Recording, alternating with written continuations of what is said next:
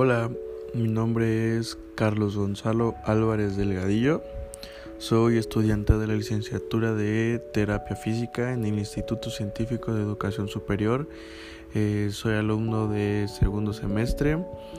Eh, este es mi primer podcast que voy a realizar y les voy a hablar sobre eh, la influenza del H1N1, cuáles son sus causas, su relación que tiene con el COVID coronavirus 19 eh, y esta cuáles son sus sus diferencias cuáles son sus, su parentesco con, con, lo que tiene que ver con la anatomía y la fisiología de, del aparato respiratorio.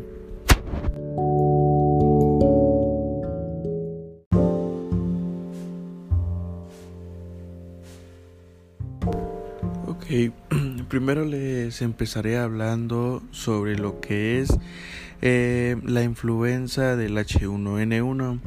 Em, aproximadamente en el 2009, cuando nuestra generación, que es la del 2000, apenas tenía 9 años, nos encontramos en la primaria. Eh, se encontraron formas eh, incipientes del virus H1N1 en cerdos o porcinos. Con el tiempo el virus cambió, se mutó e incluso infectó a los humanos.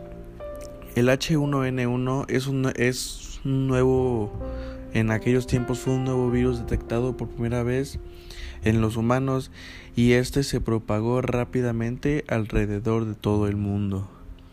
Eh, como ya sabemos, lo que ahora es el COVID-19, de igual manera lo explicaré posteriormente, pero sabemos que de igual manera el COVID eh, se propagó rápidamente eh, desde aproximadamente el 31 de diciembre hasta el 30 de marzo que empezaron a suceder las cosas.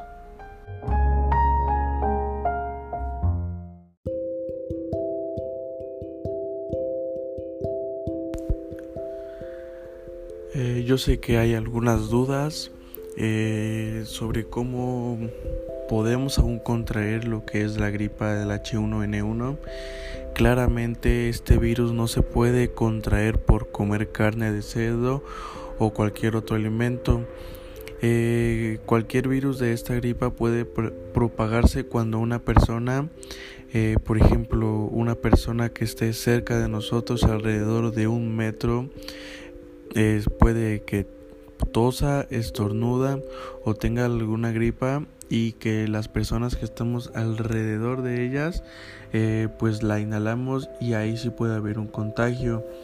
Eh, cuando alguien toca la perilla de una puerta, un escritorio, un aparato móvil, una computadora, hasta un mostrador con el virus, y luego se lo tocamos con nuestra boca, con nuestra con nuestros a veces incluso se mete a los ojos, con la nariz, con las manos. Esto pasa mucho en los niños ya que los juguetes eh, tienen demasiados virus, los controles remotos de los aparatos, los de la tele, el piso. Eh, cuando alguien toca este moco mientras cuida al niño o adulto que está enfermo de gripe e incluso ahí es cuando más se propaga este virus. Los síntomas, el diagnóstico y el tratamiento de la influenza del H1N1 son similares a los de la gripa en general.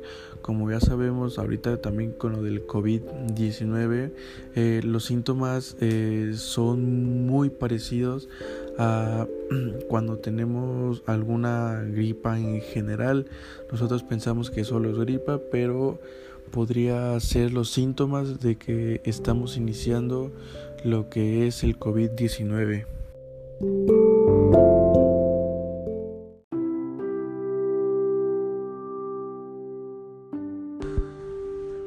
Los síntomas de la influenza puede causar mm, una enfermedad grave o, leve.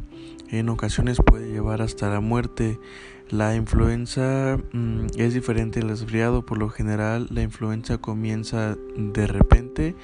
Eh, las personas con influenza a veces se sienten con algunos otros síntomas, como ya lo había dicho, como puede ser fiebre, tos, dolor de garganta, secreción o congestión nasal, dolores musculares, corporales, dolor de cabeza, fatiga. Esto tiene mucho que ver con nuestro aparato respiratorio, ya que entra a, nuestro, a nuestros pulmones y así se va propagando la influenza y esto hace un contagio más rápido. El contagio se puede dar aproximadamente desde los 3 o 2 días.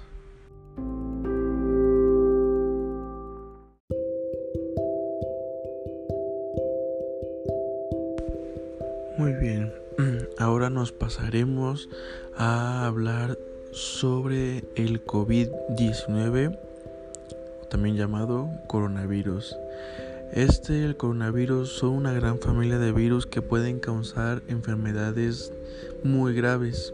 La primera enfermedad grave es conocida como el coronavirus, surgió con la epidemia del síndrome respiratorio agudo grave en el 2003 en China.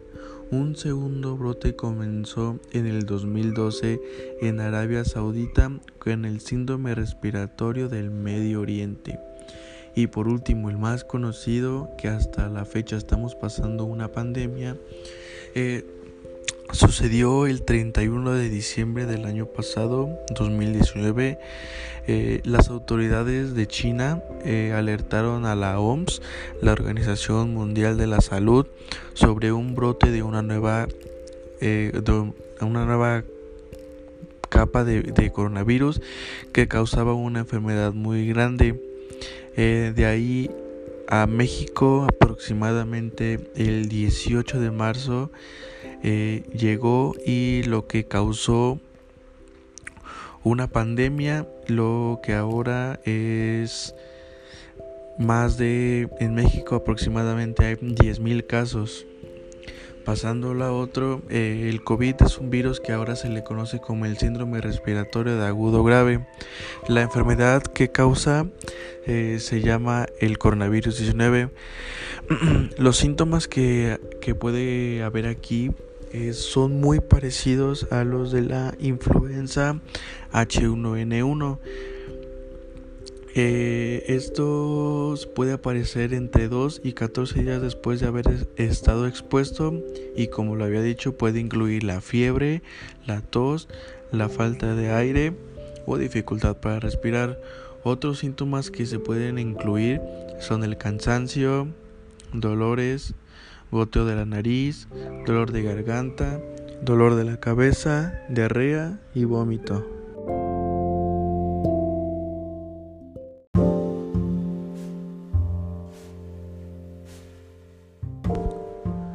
Continuación pasaremos a describir cómo es que esto afecta a nuestro sistema respiratorio.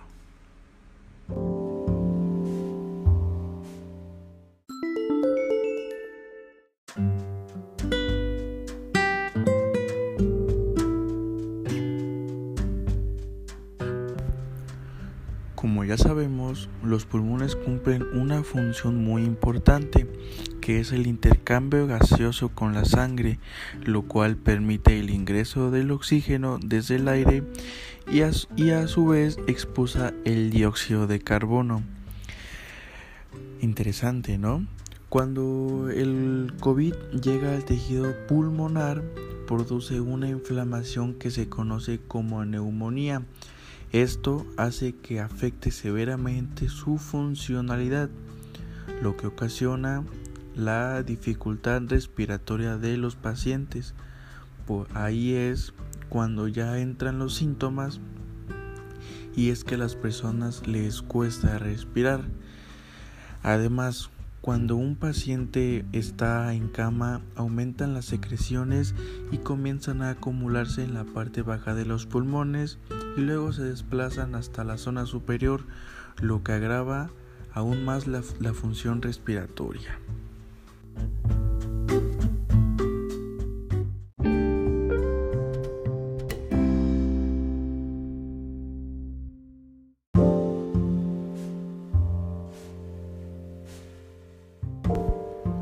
Ahora nos vamos a dirigir hacia el pulmón. Cuando sus áreas son afectadas, no van a cumplir al 100% su función de respirar completamente bien. Si el porcentaje de afectación es mayor, el paciente va a requerir soporte respiratorio asistido a través de un equipo de ventilación mecánica. El COVID eh, también se puede este, hacer detectar utilizando pruebas radiográficas o tomografías, tomando a un paciente sano y a otro infectado. Los especialistas comparan el grado de afectación que produce el virus en los pulmones. Eh, el daño a, otras, a otros órganos también son muy muy dañados ya que son infectados sistemáticamente y llegan a la sangre a través de ella y pueden alcanzar cualquier órgano ya sea fuera del aparato respiratorio.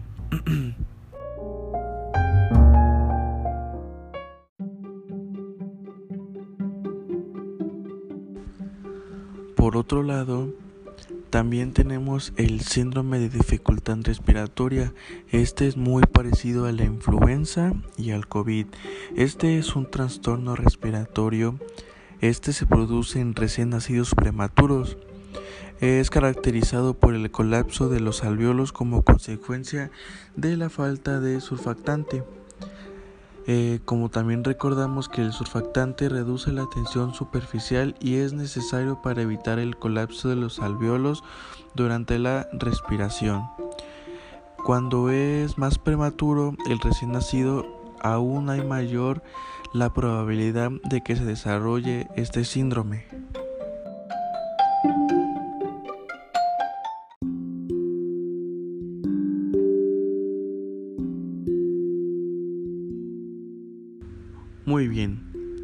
Acabar este podcast, como ya sabemos, todos los virus tienen un tejido de predilección. En este caso, el coronavirus ataca a los tejidos pulmonares, pero como ya lo expliqué anteriormente, no está exento que afecte a otros órganos.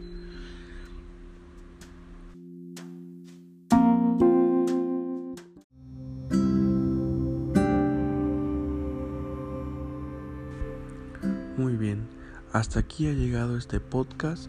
Espero te haya gustado, lo sigas reproduciendo y esperes los próximos de nuestra sección aparato respiratorio.